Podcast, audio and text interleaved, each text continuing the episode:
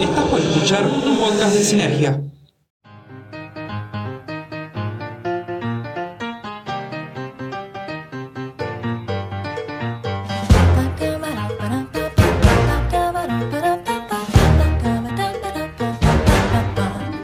Bienvenidos y bienvenidos a este nuevo podcast de Cine Energía llamado Cineteca. Yo soy Nicolás Vallejos y en el transcurso de media hora o un, o un poco más voy a traer un invitado y vamos a hablar de una película que lo marcó en algún punto de su vida. Vamos a hablar de sus cosas y algunas recomendaciones para el final. Espero que les guste. Bienvenidos, que empieza este viaje. Bienvenido Emma de Cine Energía. Hola Emma, ¿cómo vas?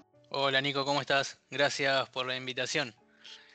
Gracias por coparte en este primer programa. No, gracias a ustedes por, por invitarme. Está bueno estar de este lado. Está bueno estar de este lado de, de invitado.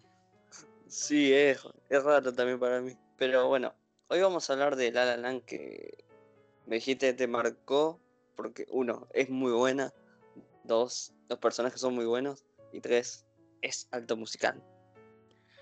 Sí, en realidad eh, es una película que además fui a ver sin mucho conocimiento previo y, salí del cine maravillado la, primera vez que, la vi. Al día de hoy ya la llevo vista al menos unas 10 veces. Me, ganaste. Yo la vi cinco y, y literalmente se sostiene cada vez más. Es un musical, es un cuento de hadas, muy lindo. Y aparte lo que tiene es que en sí, si bien es un musical, creo que es una película que, le puede gustar a cualquiera, desde la gente que no está allegada a los musicales, porque la música en realidad, si bien es importante dentro de la película, no, es el único camino que toma. Y, a la vez también es una película que homenajea mucho al Hollywood de los años 70, de los años 80 y, y tiene también muy, mucho contenido en base a eso, a cómo, cómo de alguna manera homenajea al cine clásico. Sí, eh, me hizo acordar mucho a Nueva York, Nueva York, de Scorsese. Sí, que, eh, es la peor película que todos dicen, pero a mí me encanta porque está De Niro y canta y, ha sido un chanta. sí, creo que lo que tiene La La Land es eso, creo que todo está en su dosis justa, no hay exceso de canciones, no es un musical que está cantado al 100% como Los Miserables, te podría decir. Y por eso también me pasa que cuando veo que hay gente que no la vio, que reniega de, de verla solamente por el hecho de que está catalogada como musical, eh, es como que trato de insistir y, y terminan, terminan mirándola y les termina gustando y, y es más, se arrepienten de, de no haberla descubierto antes o de haber podido disfrutarla en un cine.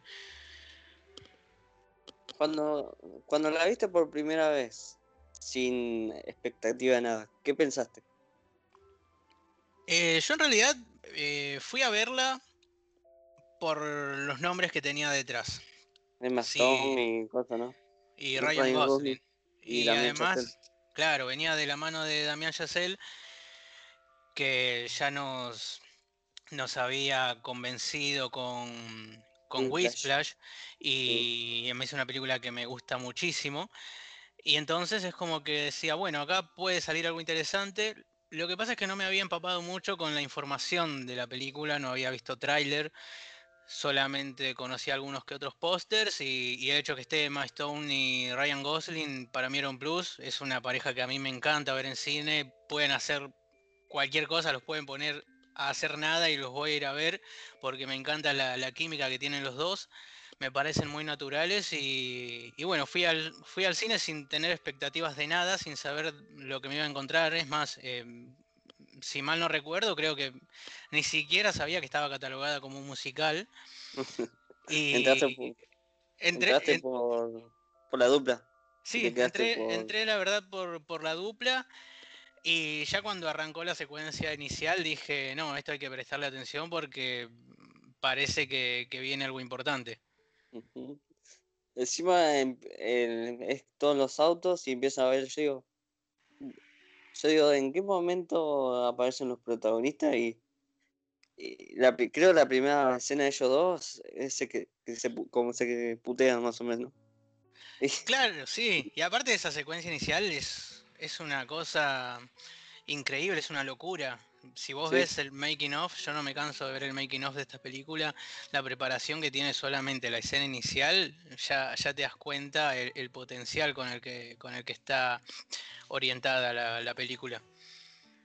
Sí, eh, a mí también lo que me gustó mucho es realidad y fantasía.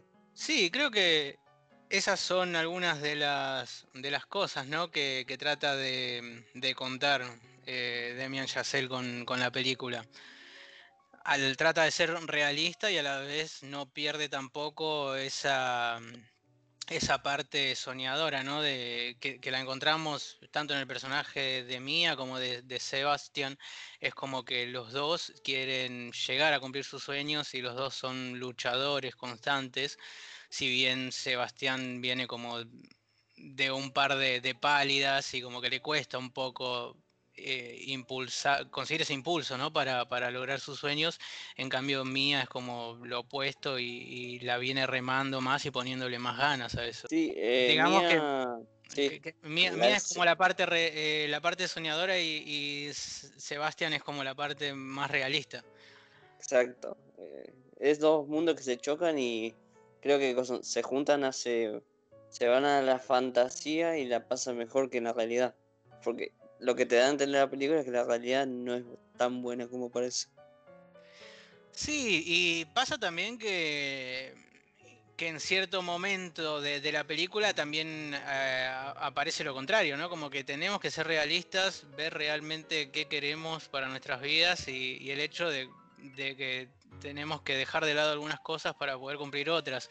La película no busca en ningún momento brindar esa, esa visión casi utópica, diría, de, de una vida feliz, eh, de poder encontrar el amor de tu vida y a la vez tener todo el resto completo, ¿no? Como seguir tus sueños, laburar de lo que vos querés.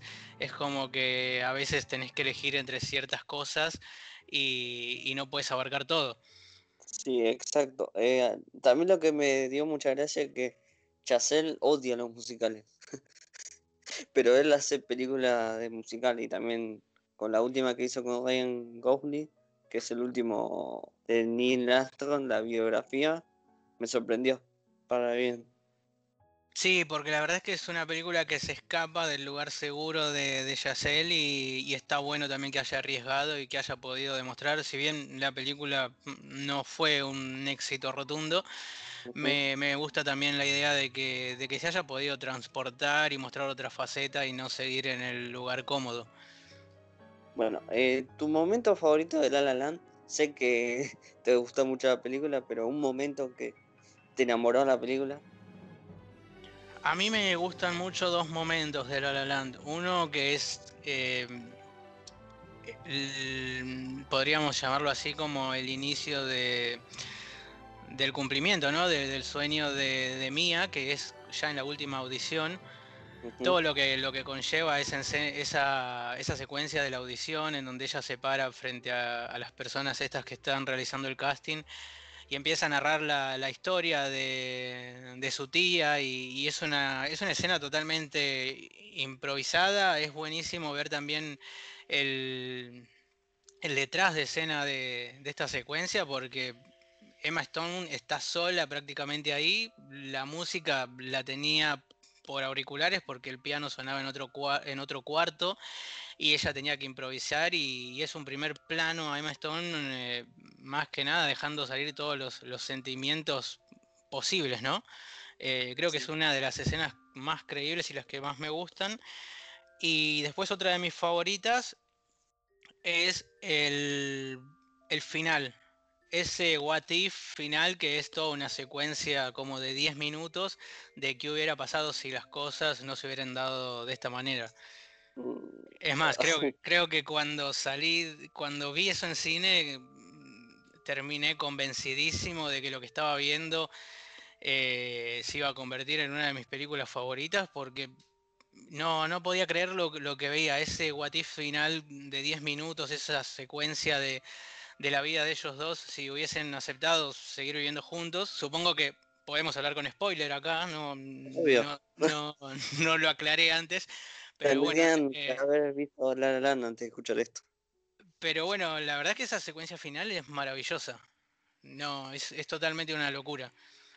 A mí me destruyó por completo esa secuencia. Sí, aparte, aparte eso, ¿no? Porque venís de, de estar, no sé si tan arriba, porque ya venís de algunas pálidas y, y ya sentís que la historia no va a terminar de la manera que vos esperás en algunos aspectos. La historia de Mia y Sebastián, por ejemplo, no es la que va a Sí. terminar bien, sino que la historia de Mia y Sebastián juntos, pero por separados, sí va a terminar bien. Pero esa, esa secuencia final creo que te termina de destruir al ver también todo lo que no pudo ser. Sí, eh, cuando se ve a Mía y Sebastián que está tocando el piano, que te muestra lo que tiene el, el chabón de cinematografía, de fotografía mejor dicho, que te pone un, cuando está en la realidad te pone como un filtro azulado. No sé si te diste cuenta de eso. Sí, sí, sí, sí, los, lo que, lo que es la paleta de colores es justamente una clara definición de lo, de lo que te está mostrando. Eh, obviamente los colores que predominan son el azul, el rosa o fucsia, y el- tenemos en, en algunas otras secuencias por ahí un, un verde o amarillo. Son los cuatro colores más, más importantes, ¿no? En, en la película. Eh, bueno, esa escena cuando, lo- cuando Sebastián mira a Mía, le dice, sé fe. es- yo entiendo que le dice, anda a ser feliz, te lo mereces. Y a mí me hizo llorar. Y eso que no la fui a ver al cine. Lo que pasa es que, aparte, yo creo que con otros actores esto no hubiese sido lo que, lo que es al día de hoy La La Land. Eh, yo, Eh, sí, sí, yo estuve investigando un poco y el papel de Sebastián iba a ser para Mace Taylor y el de Mia iba a ser para Emma Watson, pero a mí no iba a tener el mismo impacto. Sí, a mí además, eh, los que me conocen o los que ya me vienen leyendo o escuchando hace rato, eh, saben que cier- tengo cierto rechazo hacia Emma Watson. Es una actriz que a mí no me transmite, no me transmite absolutamente nada. Y con esto también me gano muchos, muchos haters fanáticos de Harry Potter, pero la verdad es que a mí Emma Watson nunca me, me transmitió nada. Eh, y sí, sabía que, el papel de Mia lo tenían planeado para Emma Watson y por casualidades del destino terminó agarrando el proyecto de La Bella y la Bestia y no, no participó en La La Land. Y otro nombre, y es muy loco porque también sonaba el nombre de Dan Stevens para, para el papel de Sebastian y, y Dan Stevens termina siendo eh, la Bestia. Bella y la- No, al revés, perdón. Eh, Ryan Gosling sonaba para ser de, de Bestia en La Bella y la Bestia y, y termina yéndose a La La Land. Eh, es, una, es una casualidad también bastante loca esa porque se terminaron cruzando. Sí, eh, menos mal, ¿eh?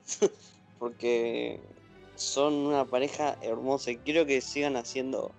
Literalmente, si hacen un policial, lo voy a ver. Yo vi ese el policial, ¿cómo es? Gangster Squad, que están ellos dos. Yo lo Sí. vi por ello nada más. Y me Es gustó mucho. Yo creo que, mm, que ellos dos tienen una química increíble y, y como te digo, los, los voy a ver, hagan lo que hagan, por más que los pongan haciendo la nada misma durante dos horas, eh, los, voy a, los voy a ver porque es una pareja que, que me gusta mucho y me hace muy bien verlos. Son muy naturales los dos y muy sencillos también. No, no tienen ese histrionismo ni por ahí esa fama de, mm, de, divos, ¿no? Como, como se podría decir. Eh, son muy sencillos, nunca, nunca se la creyeron, se nota eso. Y, y no sé, la verdad es que a mí me, me convencen siempre hagan lo que hagan, también por separado. ¿Querés tirar alguna recomendación de alguna película no muy conocida de Emma Stone o Ryan Gosling? No sé si hay, no sé si hay un, un muy conocido, pero Eh, no sé si, si desconocida, porque en realidad decís Emma, Emma Stone y es como que sabemos que, que no, no hay películas desconocidas, lo mismo que con Ryan Gosling. Pero hay una película que a mí me gusta mucho reivindicar cada vez que tengo la oportunidad de Ryan Gosling, que es eh, Blade Runner. Blade Runner es una... 2049, sí. 2000 Exactamente, es una película que la verdad es que en su momento la crítica la mató, fue un fracaso rotundo en, en taquilla y a mí me parece una obra maestra. No, no tengo otra palabra para catalogar esa película y, me encantaría que, hubiese sido otro eh, el éxito que, recibió. No, mm, la verdad es que no, no, no me sentí, me sentí en cierta manera mal al ver que, fue eh, tan, tan estrepitoso, ¿no? El, fracaso eh, de, en taquilla de esta película. Sí, eh, yo la vi como cinco veces, Blade Runner 2049, y te soy sincero, prefiero más esa que la original. Es que es increíble, la verdad es que es, eh, también tiene en cuanto a en cuanto a plano, secuencia, fotografía, son, son hermosas las cosas que se ven ahí y, y venimos además también con un peso bastante importante detrás porque Denis Villeneuve es, es el director, ¿no? Que, ya también tenemos antecedentes importantes de, él. Sicario, claro, La Llegada, Enemy, Prisioneros, son, sí. son películas que la verdad es que a mí me encantan todas y es una de, es uno de mis directores favoritos también de los, de los más actuales, se podría decir, si se quiere decir en cierta manera. Y por ahí de, de Emma Stone, más que película, me gusta también reivindicar en cierta forma eh, una serie que es eh, Maniac, la, Ah. la serie que hizo para Netflix, que también es como que fue bastante mm, odiada por, por la crítica. Eh, a mí me parece una, una joyita también esa, esa miniserie. Sí, está detrás Gary Fukunaga, ¿no? Exacto. Gary Fuku. Sí. Sí, Eh, yo creo que vi un capítulo y la dejé, pero la, la retomaría. Sí, la verdad que hay que darle una oportunidad y vas a ver también a Emma Stone en miles de matices que por ahí no tenés la oportunidad de ver en una película. En esta serie vas a verla interpretando lo que sea, porque es una serie con un argumento muy lisérgico y, y le da la oportunidad de poder realmente demostrar todo el talento que, que tiene detrás. Sí, eh, yo, a mí lo que me gustó de esa serie que es muy surreal. Lo de la pastilla, eso me encantó. Sí, sí, sí, sí, es, es una locura. Es, igualmente es eh, también una especie de reboot o remake, pero, mm, pero hay que darle una oportunidad. Está bastante bien esta miniserie. Yo, bueno, pasando de a Ryan Gosling para recomendar, no sé si la vieron muchos, pero buenos, los buenos muchachos Sí, de sí, sí, sí. con que es una comedia negra de Jane Black muy buena, donde Ryan Gosling muestra otra faceta que es de comediante, es muy buena. Sí, sí, sí. Es, es una, es una comedia también muy, muy recomendable. La verdad es que son muy Sí. poquitas las películas que por ahí no, no me gustaron. En realidad es como que, o por ahí yo estoy convencido de que me tienen que gustar. Eh, bueno, después si los quieren ver otra vez juntos, también tienen Loco y Estúpido Amor, que es una comedia romántica también increíble. No la vi, la, la voy a ver en la semana.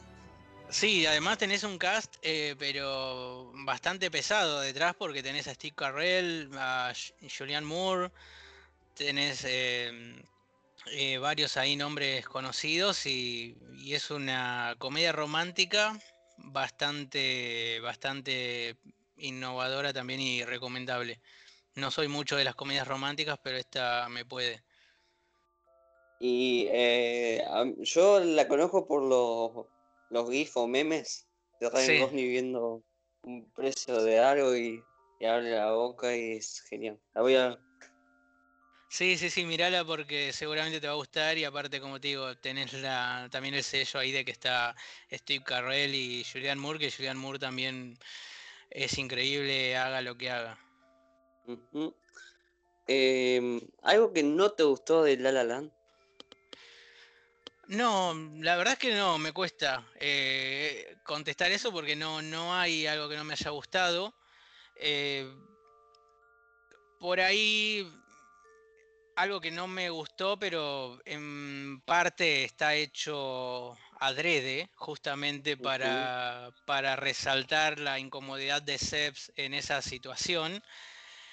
Em, tiene que ver con la secuencia, con, con, la banda de sonido en realidad. Sí.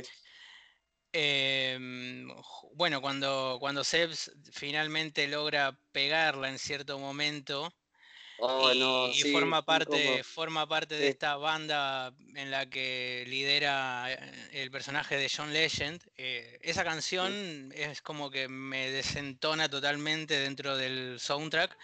Pero en parte entiendo también que, que está buscado y, y está hecho a propósito, que esa canción es como que choque de alguna manera ante todas las otras maravillosas piezas que, que tenemos detrás, ¿no? Más que nada para representar la, la incomodidad de, de Sebs en esa situación. Sí, eh, encima de esa escena está muy buena porque te muestra a Emma Stone que la gente es- se la va llevando. De a poco. Sí, tiene muchos, muchos eh, cuadritos ahí buenísimos también. Sí. Y bueno, eh, para ir terminando, ¿qué, te gustaría que hagan Emma Stone y Ryan Gosling? ¿Sería qué género? Em, no sé si, si un género en particular, me gustaría verlos a los dos en alguna miniserie. Em, quizás una miniserie de, de 8 o 10 capítulos. Me encantaría verlos, verlos ahí. Y en algo más relacionado a, quizás por ahí al terror, que es algo en donde no los vi. Eh, o en donde no los vi demasiado en esa faceta, eh, estaría bueno poder, poder tenerlos en algún momento de, en ese género. A mí es uno de los géneros que, más me gustan, se habrán dado cuenta porque cuando hablo de películas generalmente ah, escribo sobre eso. Y me gustaría verlos en esa faceta, a ver, a ver cómo se, se mueven o, o cómo se defienden. Y si no, en alguna miniserie. Eh, ya que hay tantas miniseries actualmente, eh, estaría bueno tenerlos en alguna miniserie los dos juntos. Sí, eh, yo hace, creo que hace una semana eh, a Emma Stone las, ca- las ca- castearon para una serie de los hermanos Safi, que si no vieron Good Time, eh, Gemas Ocultas y alguna peli más de ellos, la tienen que ver porque son unos genios. Unos genios. Sí, sí, sí, sí. eh, estaría, estaría, estaría bueno también tenerlos juntos. Difícil puede ser, pero bueno. eh, me, me gustaría verlos ahí. Los próximos proyectos de Emma Stone creo que es una serie y una película más. Sí, creo que estaba casteada. Para la nueva película de Chazelle, pero como está De- embarazada. Sí, sí, sí, creo que, que se bajó, ¿no? Por lo que escuché, puede, puede ser que la reemplace Margot Robbie. Ese es el proyecto a donde supuestamente subía Margot Robbie y bajaba Emma Stone. Sí, eh, Babylonian, algo así se llama. Sí, Babylon. Sí, igual, bueno, Margot Robbie es, es otra actriz que, que tiene muchos, muchos matices y cualquier cosa también va a ser bien, ¿no? Pero hubiese sido lindo ver a Emma en otro proyecto de, de Giselle. Y encima con Brad Pitt. Sí, hubiese, hubiese estado bueno. También lo que me gusta de Emma que no le tienen vidas ridículas. ¿No? ¿Viste los sketches de Saturday Night Live ella? Sí, sí, sí, sí, son, son una locura y, y como, como decís, no le, no le tiene miedo al ridículo y se prende en cualquier cosa que, que le toque hacer. A mí me gustaría a Emma Stone en un papel de detective, un policía negro, pero fuerte. Y eh, no sé, que, que tenga que, que atrapar a Ryan Gosling, que es el asesino. Sí, estaría, estaría también copado verlos, verlos en esa situación de no, no formar pareja, sino ser totalmente lo opuesto, ¿no? Uno el villano y, y el otro el eh, la, la heroína.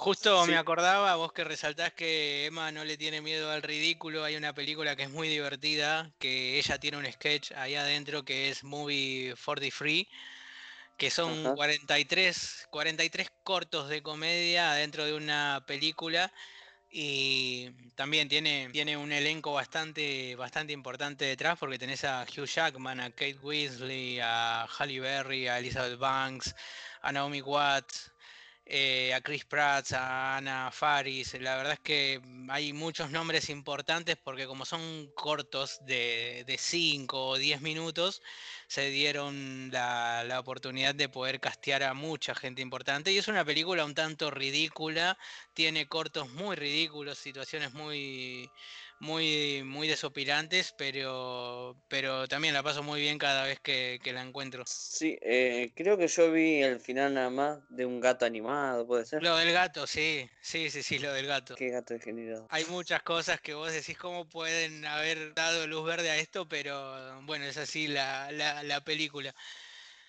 Sí, eh, muchas gracias Emma por estar. No, gracias a vos por, por, invitarme en este nuevo, en esta nueva aventura. Sí, espero que les guste todo y nos pueden seguir en Instagram, somos Cineteca CG.